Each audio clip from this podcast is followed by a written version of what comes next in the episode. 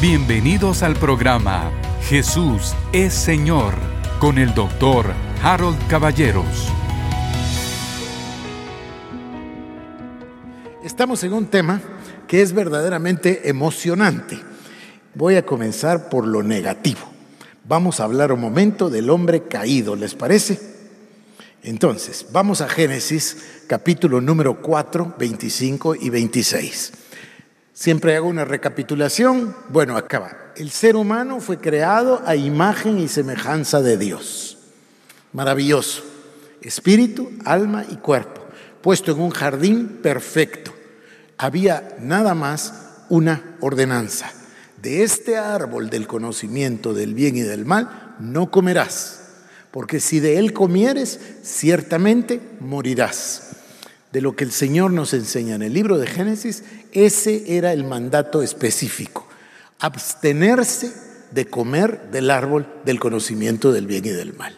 Sin embargo, y ya lo leímos varias veces, capítulo 3, versículo 1, la serpiente, la más astuta de los animales, se acercó a Eva y le dijo, con que el Señor te dijo que no morirán. Sí, así es, dijo Eva. El Señor dijo, de todos los árboles del huerto podrán comer, excepto del árbol que está en el centro, el del conocimiento del bien y del mal, porque si de él comemos, moriremos. La serpiente dijo, no morirás, no morirán, sino que sabe Dios que ustedes serán como dioses, conociendo el bien y el mal. La mujer encontró con que el árbol era agradable y codiciable para obtener sabiduría y tomó y comió y también le dio a su marido. Esto es lo que nosotros conocemos como la caída, el pecado. Yo ya describí, voy a repetir, hay autores que piensan que el verdadero pecado se encuentra en el deseo o la ambición de ser como Dios, porque lo dice ahí, ¿verdad? La serpiente le dijo, sino que seréis como dioses. Otros autores ven otra arista y dicen, el pecado estuvo en que el ser humano, o es decir, Adán y Eva, buscaron ser independientes de Dios, es decir, su propia voluntad y no la de Dios.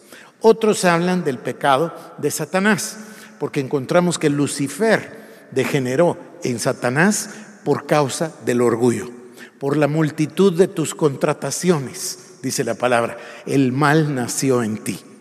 Hay otro grupo de estudiosos que dicen, no, el pecado es mucho más profundo y mucho más fuerte. Lo que hubo fue verdaderamente una traición.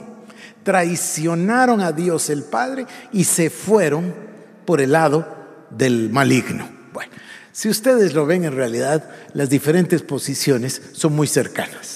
Fue una traición, fue un deseo de independencia, fue un deseo de ser como dioses. La verdad es que fue todo eso, ¿no es cierto?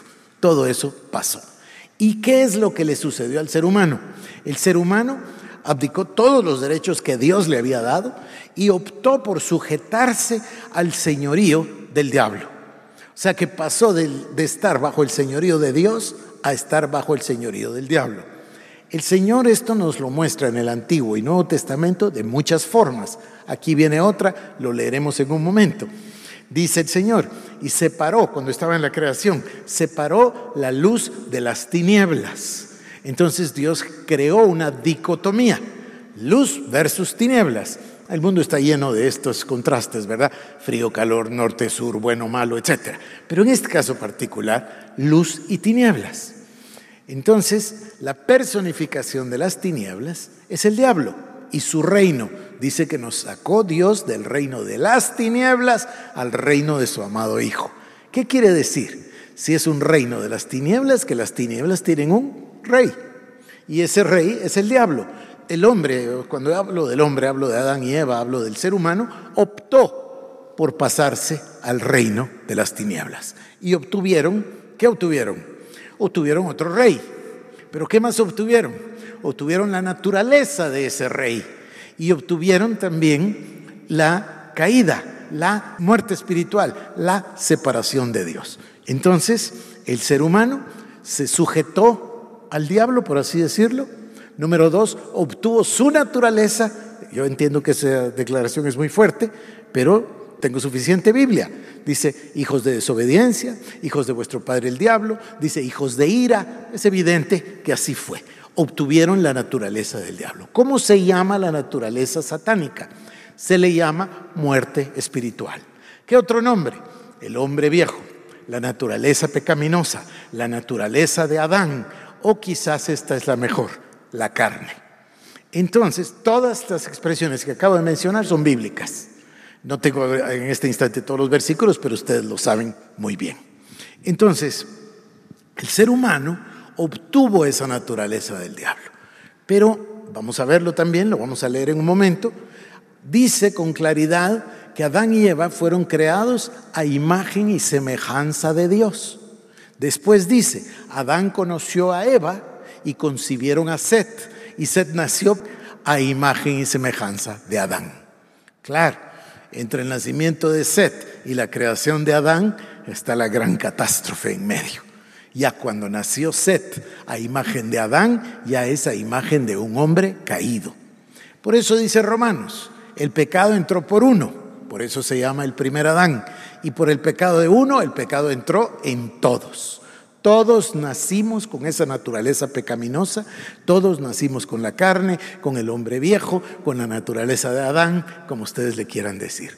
Todos. En pecado me concibió mi madre en iniquidad nací, etc. Ahí están las expresiones. Cada uno de nosotros nacimos así. Por eso es que debemos tener tanta misericordia de los perdidos y por eso el llamado para el evangelismo. Porque nosotros cuando vemos una persona perdida, en lugar de sentir molestia, en lugar de criticarle, en lugar de pensar qué maldad, deberíamos pensar, que no tiene ninguna otra posibilidad de ser diferente, a menos que Cristo venga a su vida. Ahí la razón del evangelismo, del llamado que tenemos nosotros a ser discípulos en todas las naciones. Esta persona que no tiene a Cristo se llama el hombre caído. Vamos entonces ahora a la Biblia, queridos hermanos. Voy a comenzar en Génesis capítulo 4, verso 25 y 26. Y conoció de nuevo a Adán a su mujer, la cual dio a luz un hijo, y llamó su nombre Set, porque Dios dijo ella, me ha sustituido otro hijo en lugar de Abel, a quien mató Caín. Y a Set también le nació un hijo, y llamó su nombre Enos. Entonces los hombres comenzaron a invocar el nombre de Jehová. Capítulo 5, versos 1 al 3. Este es el libro de las generaciones de Adán. El día en que creó Dios al hombre, a semejanza de Dios lo hizo. Varón y hembra los creó y los bendijo. Y llamó el nombre de ellos Adán el día en que fueron creados. Y vivió Adán 130 años y engendró un hijo a su semejanza, conforme a su imagen, y le llamó Set. Ahora vamos al capítulo 6, verso 1 al 8. Aconteció que cuando comenzaron los hombres a multiplicarse sobre la faz de la tierra y les nacieron hijas, que viendo los hijos de Dios que las hijas de los hombres eran hermosas, tomaron para sí mujeres, escogiendo entre todos. Y dijo Jehová, no contenderá mi espíritu con el hombre para siempre, porque ciertamente él es carne. Fíjense, no contenderá mi espíritu con el hombre para siempre, porque ciertamente él es carne. Mas serán sus días 120 años.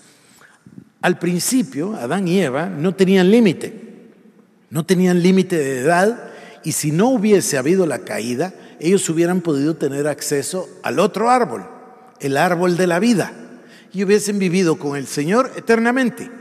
Sin embargo, por causa de la caída, recuerdan ustedes que el árbol de vida quedó cercado con un guardián para que el hombre caído no participara de esa vida.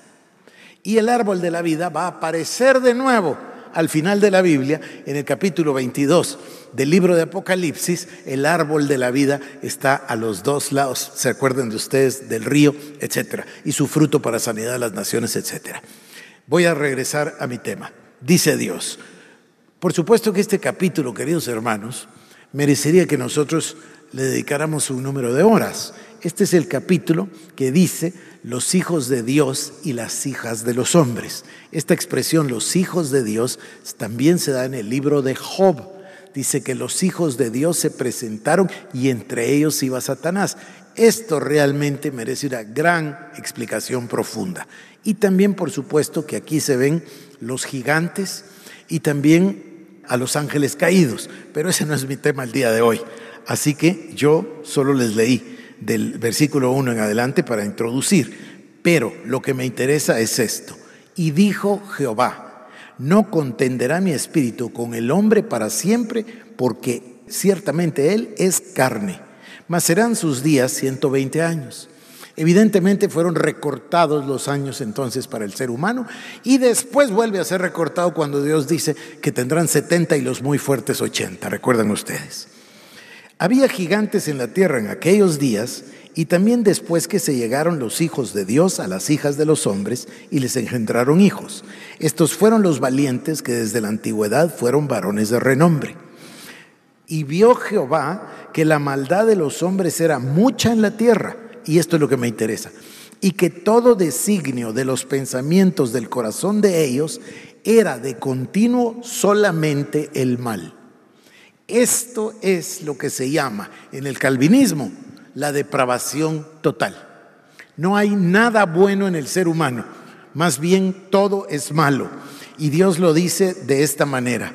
Vio Jehová que la maldad de los hombres era mucha en la tierra y sobre todo esto, que todo designio de los pensamientos del corazón de ellos era de continuo solamente el mal.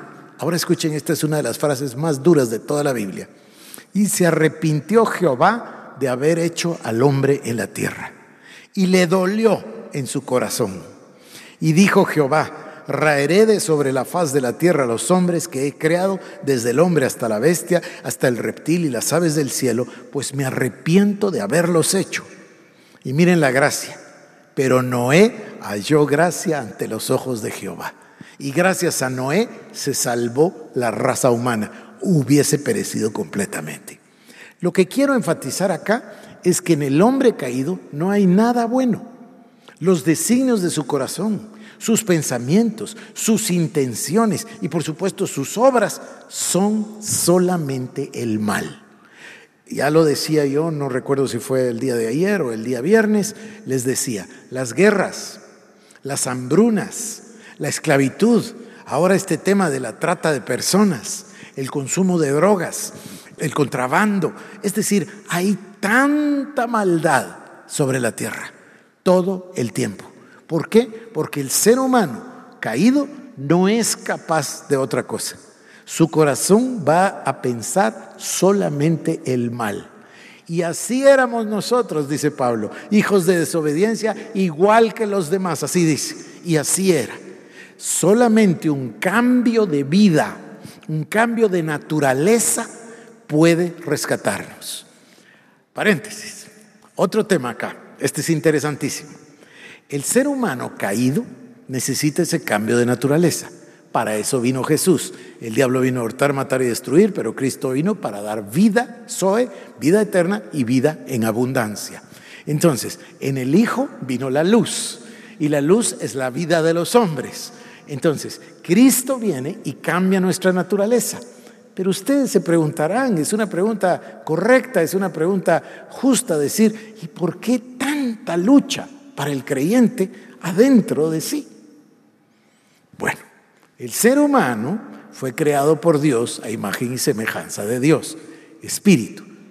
Pero dice claramente que tomó del polvo de la tierra, hizo un cuerpo, un cuerpo inerte. Pero tomó el cuerpo y Dios sopló aliento de vida, su vida de Dios en ese cuerpo de barro. Y entonces dice, vino el hombre a ser un alma viviente. Se formó espíritu, alma y cuerpo. La relación del ser humano con Dios es en el espíritu. Dios es espíritu. ¿Se recuerdan de que hablaba yo de un ejemplo hace días de una barrera infranqueable? El pecado es una barrera que nos impide llegar a Dios. Fue Dios en su misericordia el que se extendió hacia el hombre y envió a su Hijo unigénito. Y lo envió precisamente para que todo aquel que en él crea no perezca, sino tenga vida eterna, vida de Dios, vida Zoe. Creo que no necesito repetir que cuando hablamos de vida eterna, la traducción de la palabra Zoe no significa solamente vida perdurable en el cielo por los siglos de los siglos. Por supuesto que significa eso, pero significa mucho más. Significa la vida misma de Dios, el aliento de vida de Dios. Ahora, ¿qué es lo que sucede con la caída? El hombre cambia esa naturaleza de Dios por la naturaleza pecaminosa. El hombre se pone debajo del reino de las tinieblas. Por así decirlo, cambia de Señor. Ya no es Dios su Señor, sino ahora el diablo es su Señor. El corazón del hombre se corrompe y eso es lo que se llama la carne. El hombre viejo, la naturaleza pecaminosa. Usemos la palabra carne. Entonces la carne está totalmente dominada por el mal. ¿Me están siguiendo? Bueno, entonces viene Dios, que es rico en misericordia y nos salva. Llega a nuestro corazón y nacemos de nuevo. Le damos la vida a Cristo. En ese instante el Señor Jesucristo toma esa naturaleza pecaminosa, esa carne, y la quita, ¿es correcto? ¿Y qué pone en nosotros? Su vida, la vida espiritual, la vida de Dios, la luz, la vida Zoe, la vida eterna. Y la recibimos. Nacimos de nuevo. En realidad, todas las cosas viejas pasaron todas son hechas nuevas. Entonces, ¿por qué el problema y la batalla continua? Bueno, esto es una cosa para meditar. Porque el ser humano vivía en la carne. Estaba apoyado solamente por los cinco sentidos. No tenía manera de ver eh, cosas espirituales porque han de ser discernidas espiritualmente y el hombre natural no puede ver las cosas espirituales. Entonces vivíamos naturales, nuestros pensamientos eran de continuo el mal, nuestra alma estaba absolutamente contaminada por la carne, nuestras emociones eran el mal, nuestra voluntad era la rebelión, nuestro intelecto estaba viciado es decir, el alma estaba completamente corrupta. Y viene el Señor y nos da vida. ¿Dónde nos da la vida? En el Espíritu. Porque Él es Espíritu, porque su vida es espiritual. Entonces, nos cambia la naturaleza, pero es tarea de cada uno de nosotros reentrenar el alma. Y para eso nos deja una herramienta maravillosa que está viva y es eficaz y más cortante que espada de dos filos, que penetra hasta partir el alma y el espíritu, la palabra. En la medida en que nosotros leemos, meditamos, confesamos y actuamos en la palabra de Dios, vamos venciendo el alma. ¿Me están siguiendo? Esto es lo que llamamos entrenar el alma, también le llamamos salvar el alma, también le llamamos vivificarla. Hay maneras de decirlo, son diferentes maneras de decir que tenemos que reentrenar, reeducar y redirigir al alma. Pero el alma se revela. Las emociones se revelan adentro y la voluntad quiere mandar y el intelecto quiere opinar porque estaban acostumbrados a hacerlo. Y nosotros podemos ser unos creyentes que le demos lugar al Espíritu o podemos ser unos creyentes niños que todavía le estamos dando todo el interés al alma. Eh, no me voy a meter en esto, pero me gustaba tanto este estudio. Sarx es carne, en la palabra de Dios, en la traducción. Y luego el, el, Nuevo Testamento habla de dos cosas. Habla de sarx como carne y habla de dos tipos de personas, sarquicos y sarquinos. Es bien interesante. Los dos tienen el origen en sarc, ¿verdad? En carne. Pero unos sarquicos y otros sarquinos, la diferencia es que unos son carnales, quiere decir antes de ser salvos. Y los otros son salvos, pero actúan como los carnales. O sea, una palabra, y ahora no me pregunten cuál de las dos porque me confundiría, pero sarquinos y sarquicos, la diferencia es ser carnal o no ser carnal, pero actuar como carnal. ¿Qué tiene que hacer un creyente que ya es creyente?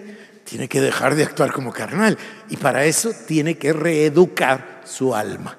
Un día podemos tratar ese tema, que es un tema maravilloso. Cierro aquí ese paréntesis y regreso. Estábamos en el capítulo número 6, ¿es correcto? Estamos todavía hablando del hombre, del hombre viejo. Es muy fuerte esto, ¿verdad? Se arrepintió Dios de haber hecho al hombre, le dolió en su corazón y dijo, raeré al hombre de la tierra. Es, muy fuerte, Un día les ofrezco que nos dedicamos a estudiar este tema eh, de los nefilín y este tema de los gigantes y este tema del capítulo 6 de Génesis. Vamos ahora a Isaías 59.2. Isaías 59.2 dice, pero vuestras iniquidades han hecho división entre vosotros y vuestro Dios, y vuestros pecados han hecho ocultar de vosotros su rostro para no oír. Esto está clarísimo desde el primer día que empecé mi introducción y el Señor me dio esta analogía de la pared, ¿verdad? Hay una pared, hay una barrera infranqueable cuando el hombre está en pecado. Pero vuestras iniquidades han hecho división entre vosotros y vuestro Dios. Ojo, quizás está mal ponerlo en plural. No es vuestras iniquidades, porque alguno podría pensar, ah, se refiere a mis obras, a mis pecados. No, no, no, no, no. Es vuestra iniquidad, es decir, vuestra naturaleza pecadora. Hace división entre el hombre y Dios. Y la segunda parte del pasaje, y vuestros pecados, esas sí son las obras, han hecho ocultar de vosotros su rostro para no oír. A ver, vamos ahora a pasar a lo que Dios hizo con nosotros. Juan 3:16. Porque de tal manera amó Dios al mundo que ha dado a su Hijo unigénito para que todo aquel que en Él cree no se pierda, mas tenga vida eterna. Yo les hacía a ustedes una pregunta. ¿Para qué vino el Señor Jesucristo? ¿A qué vino? ¿Qué significa nacer de nuevo? Se recuerdan que así comencé el mensaje del día de ayer. La contestación es, Jesucristo vino para traernos vida y vida en abundancia. Pero no solamente vida, vida espiritual, la vida Zoe, la vida de Dios. Arrancó, también lo leí, ¿verdad? Eh, en Ezequiel capítulo 38, arrancó el corazón de piedra y lo sustituyó por un corazón de carne. Nos quitó la incapacidad de amar y nos dio un corazón para poder amar. Voy a continuar para que todo aquel que en él cree no se pierda, mas tenga vida eterna. Vamos a seguir hasta el verso 21. Porque no envió Dios a su Hijo al mundo para condenar al mundo, sino para que el mundo sea salvo por él. El que en él cree no es condenado, pero el que no cree ya ha sido condenado porque no ha creído en el nombre del unigénito Hijo de Dios. Y esta es la condenación, escuchen que la luz vino al mundo y los hombres amaron más las tinieblas que la luz, porque sus obras eran malas. Porque todo aquel que hace lo malo aborrece la luz y no viene a la luz para que sus obras no sean reprendidas. Mas el que practica la verdad viene a la luz para que sea manifiesto que sus obras son hechas en Dios. Se dan cuenta el contraste, ¿verdad? Esta es una literatura donde se usa el recurso del contraste, la luz y las tinieblas, lo bueno y lo malo, las buenas obras y las malas obras, el amar o el aborrecer, el amarlo o rechazarlo, está, está muy evidente. Y voy a leer ahora el versículo 36, siempre en el capítulo 3. Dice, el que cree en el Hijo tiene vida eterna. El que cree en el Hijo tiene vida Zoe el que cree en el Hijo tiene la vida de Dios. El que cree en el Hijo obtiene la naturaleza de Dios. Pero el que rehúsa creer en el Hijo no verá la vida, sino que la ira de Dios está sobre él. A mí me parece clarísimo. El que rehúsa creer en el Hijo no verá la vida. La vida la reciben los que creen en el Hijo. Vamos ahora al capítulo 30 del libro de Deuteronomio. Deuteronomio 30, versículo 11. Voy a leer del 11 al 15 y también voy a leer el 19 y 20. Porque este mandamiento que yo te ordeno hoy no es demasiado difícil para ti ni está lejos. No está en el cielo para que digas, ¿quién subirá por nosotros al cielo y nos lo traerá y nos lo hará oír para que lo cumplamos? Ni está al otro lado del mar para que digas, ¿quién pasará por nosotros el mar para que nos lo traiga y nos lo haga oír a fin de que lo cumplamos? Porque muy cerca de ti está la palabra, en tu boca y en tu corazón para que la cumplas. Mira, yo he puesto delante de hoy la vida y el bien, la muerte y el mal. Ahí está el contraste otra vez. Pasemos al verso 19 y 20. A los cielos y a la tierra llamo por testigos hoy contra vosotros, que os he puesto delante la vida y la muerte, la bendición y la maldición. Escoge pues la vida para que vivas tú y tu descendencia, amando a Jehová tu Dios, atendiendo a su voz y siguiéndole a Él, porque Él es vida para ti y prolongación de tus días, a fin de que habites sobre la tierra que Jehová juró a tus padres, Abraham, Isaac y Jacob, que les había de dar. Déjenme repetirlo de esta manera. Dice la palabra en Juan 5:21, y es similar al Antiguo Testamento, pero escuchen ustedes. Juan 5, 21, 24 y 26. Porque como el Padre levanta a los muertos y les da vida, así también el Hijo a los que quiere da vida. Esta es la palabra Zoe, vida de Dios. Verso 24. De cierto, de cierto os digo, el que oye mi palabra y crea al que me envió, tiene vida eterna. Está clarísimo, ¿no? De cierto, de cierto os digo, el que oye mi palabra y cree al que me envió, tiene vida eterna y no vendrá a condenación, mas ha pasado de muerte a vida. Es maravillosa la palabra. Versículo 26. Porque como el Padre tiene vida en sí mismo, así también ha dado al Hijo tener vida en sí mismo. Esa vida de Dios, esa vida del Hijo, es la vida que nos da. El tema de la luz y, y la vida ustedes lo comprenden bien, Juan 8:12 dice, otra vez Jesús les habló diciendo, yo soy la luz del mundo, el que me sigue no andará en tinieblas, sino que tendrá la luz de la vida.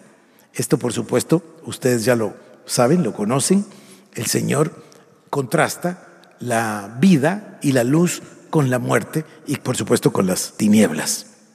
Cristo viene entonces con el objetivo de quitarnos la naturaleza pecaminosa, en otra manera de lenguaje, a redimirnos de la maldición de la ley, en otra forma de lenguaje, a librarnos de la potestad de las tinieblas, en otra forma de lenguaje, a trasladarnos del reino de las tinieblas al reino de la luz. Hay muchas maneras como el Señor nos lo expresa en las epístolas.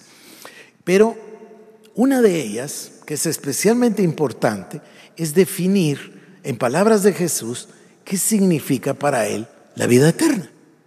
Es una gran pregunta. Claro que es la vida de Dios. Claro que es la naturaleza divina. Pero ¿qué significa? ¿Qué nos dice Cristo? Este es el mensaje de mañana, por cierto, no el de hoy, pero les voy a poner en qué pensar. Dice la palabra, Juan capítulo 17. Juan capítulo 17, versos 1 al 3. Dice así, estas cosas habló Jesús y levantando los ojos al cielo dijo, Padre, la hora ha llegado, glorifica a tu Hijo para que también tu Hijo te glorifique a ti, como le has dado potestad sobre toda carne, para que dé vida eterna a todos los que le diste. ¿Les parece maravilloso? A mí me parece que estamos consiguiendo el fin o el objetivo que nos habíamos planteado hace una semana. Hace una semana comenzamos hablando de la palabra revelación. Definimos ciertos parámetros y dijimos, la revelación de Dios viene exclusivamente a través de su palabra. Por supuesto, luego vimos la palabra, toda la palabra es inspirada por Dios, la palabra es viva y eficaz, etc. Pero definimos, la revelación viene a través de la palabra. El maestro, el instructor, el que nos abre la palabra, el que nos guía toda verdad, el que nos recuerda los dichos de Cristo es el Espíritu Santo. Y luego definimos una dinámica de primero viene la información. Esa información trae iluminación. La iluminación trae inspiración. La inspiración nos provoca nueva revelación. Luego tenemos la transformación y después tenemos la manifestación. Ah, percatarnos. Ese es el que se me había quedado. Entonces, entendimos nosotros el proceso de la revelación. Yo espero que se den cuenta que ahora es exactamente lo que estamos recibiendo. Ya avanzamos una semana, estamos recibiendo la revelación y se abren todos estos pasajes para nosotros. ¿Están de acuerdo conmigo? Todos estos pasajes empiezan a bendecir y a alimentar nuestro espíritu. Ese es el proceso de lectura, meditación, confesión de la palabra de Dios y el más importante, bueno, no, no es más importante, pero es ineludible, actuar en la palabra. Leámoslo de nuevo. Es un pasaje monumental, tiene dos grandes verdades. Aquí viene. Estas cosas habló Jesús y levantando los ojos al cielo dijo, Padre, la hora ha llegado. Glorifica a tu Hijo para que también tu Hijo te glorifique a ti. Como le has dado potestad sobre toda carne. ¿Está claro? Le has dado potestad sobre toda carne para que dé vida eterna a todos los que le diste. Ahora define la vida eterna y esto va a sacudirlos. Dice, y esta es la vida eterna, que te conozcan a ti, el único Dios verdadero, y a Jesucristo a quien tú has enviado. Esto es, el Señor de primero dice, le dio potestad sobre toda carne. ¿Con qué objetivo? Para dar vida a todos los que creen. Y luego define esta vida. Dice, y la vida eterna es que te conozcan a ti, Padre. Escuche porque lo leímos. Y entonces Adán conoció de nuevo a Eva y dio a luz a Set. El conocimiento en la Biblia se refiere, y no estoy refiriéndome al acto eh, íntimo, sexual de la paternidad o de la reproducción, no, se refiere a una relación íntima, un conocimiento íntimo, lo cual es la explicación de por qué Dios habla de la novia y de la boda del Cordero. Dios quiere que su iglesia reciba vida eterna. Y Jesús nos explica, ¿qué es la vida eterna? Que conozcáis al Padre. Fíjese, conocer a Dios. Yo voy a mostrarle algo. Dice, esta es la vida eterna. Estoy en Juan 17.3. Esta es la vida eterna, que te conozcan a ti, el único Dios verdadero, y a Jesucristo, a quien tú has enviado. Ahora, ¿qué quiere decir conocer a alguien? Mire, usted y yo nos podemos conocer. Yo conozco mucha gente y usted conoce mucha gente. Pero realmente solo somos eso, incluso así es nuestro lenguaje. Dice, ¿es tu amigo? No, no, no, solo somos conocidos. ¿Sí? Significa que no hay una gran relación. En cambio, imagine usted lo que es la relación de la amistad. Ahora imagine lo que es la relación de la hermandad, es decir, hermano y hermana, hermana y hermana, hermano y hermano. Yo, yo no tengo hermanos, solo hermana. Pero se da cuenta lo que significa, o la paternidad, ya sea para arriba, mis padres o para abajo, mis hijos. Son relaciones muy profundas. Pero ¿cuál es la más profunda de todas? El matrimonio. El matrimonio es un conocimiento íntimo, es una relación íntima. ¿No han visto ustedes que los matrimonios que cumplen 50, 60 años hasta se parecen ya? Además, los dos hacen lo mismo. ¿Por qué? Porque hay un conocimiento, un conocimiento íntimo. Esta es la vida eterna, que te conozcan a ti, el Dios único, glorioso, y a Jesucristo que tú enviaste. Es extraordinario. Esto nos abre otra puerta gigante. Dios nos da su naturaleza. ¿Cuál es la naturaleza de Dios? Es el espíritu. Dios es espíritu. Pero no solo es espíritu, porque Dios es amor. Entonces, en realidad, juntémoslo y digamos, Dios es un espíritu de amor. Eso es lo que Él es. Es espíritu, pero es que es un espíritu de amor. Y Dios en ese amor está buscando comunión con sus hijos. Entonces viene Jesucristo a morir, nos quita, por eso dice, me diste potestad sobre toda carne, elimina la carne, nos da su vida Zoe, su vida eterna, su vida de Él, nos restaura el lugar original de Adán. Y luego nos explica y dice, para esto te di la vida eterna, para que conozcas a Dios y también a Jesucristo. Gloria al Señor Jesús, esto es maravilloso. Esto nos está abriendo a nosotros el entendimiento, por supuesto alimentando nuestro corazón, nuestro espíritu, pero nos está diciendo, y este es mi interés, nos está dando lo que se llama la revelación paulina normalmente o revelación neotestamentaria. Nos está dando la revelación de Dios del misterio que estuvo escondido desde los siglos, misterio que los padres y los profetas anhelaron, misterio que los mismos ángeles querían entender y ahora nos es dado a nosotros a través del apóstol Pablo y nos lo deja Dios en su palabra viva y eficaz e inspirada por él, por el autor que es el Espíritu Santo y nos deja la palabra para que usted y yo tengamos la revelación. Y cuando tenemos la revelación, entendemos que Dios nos dio su vida, vida eterna, nos dio espíritu de adopción, le llamamos Padre, somos herederos de Dios, coherederos con Cristo Jesús, somos los señores sobre el diablo, señores sobre las enfermedades, señores sobre la calamidad, señores sobre la pobreza, señores sobre la maldad, señores sobre la naturaleza pecaminosa, para reinar con Cristo. Y voy a terminar, y mañana no se me va a pasar este tema. Y la vida eterna no es para mañana, la vida eterna es para hoy. Dios nos dio la vida eterna para que la usemos hoy. Quiere decir, porque hay una falsa idea en la iglesia, y eso ha entrado en todos nosotros. Ah, la vida eterna es allá en el cielo. Entonces en el cielo no va a haber enfermedad, en el cielo no va a estar el diablo, en el cielo no va a haber necesidad. En inglés hay una canción que se llama In the Sweet By and By, ¿verdad? Así allá, allá, en el más allá. No, no es en el más allá, es acá para ser embajadores de Cristo, para demostrar al Señor Jesucristo. Entonces se hace realidad lo que la palabra dice, que somos hijos de Dios. Y entonces entendemos que nuestra tarea es ir y echar fuera demonios, sanar a los enfermos, levantar a los muertos, demostrar el Evangelio de Jesucristo. Eso es dignidad. Cuando una persona lo recibe, recibe la vida eterna, recibe el conocimiento, recibe el entendimiento y comienza a vivir como Cristo Jesús. Cristo en nosotros, la esperanza de gloria. Que la bendición de Dios Todopoderoso, Padre, Hijo y Espíritu Santo vengan sobre cada uno de vosotros. Y que la bendición de Dios, Padre, se manifieste en cada vida en la forma, Señor, como oró el apóstol Pablo.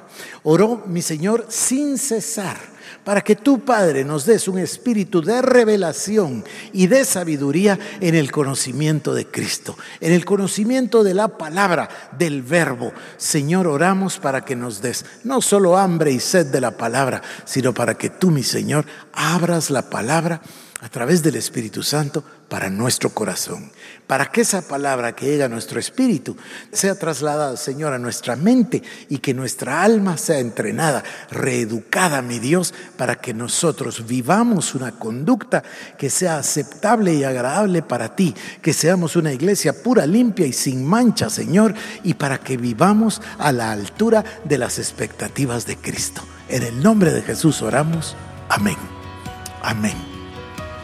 Esto fue el programa Jesús es Señor con el doctor Harold Caballeros. Si quieres más información, búscanos en nuestras redes sociales como Iglesia El Shaddai Guatemala.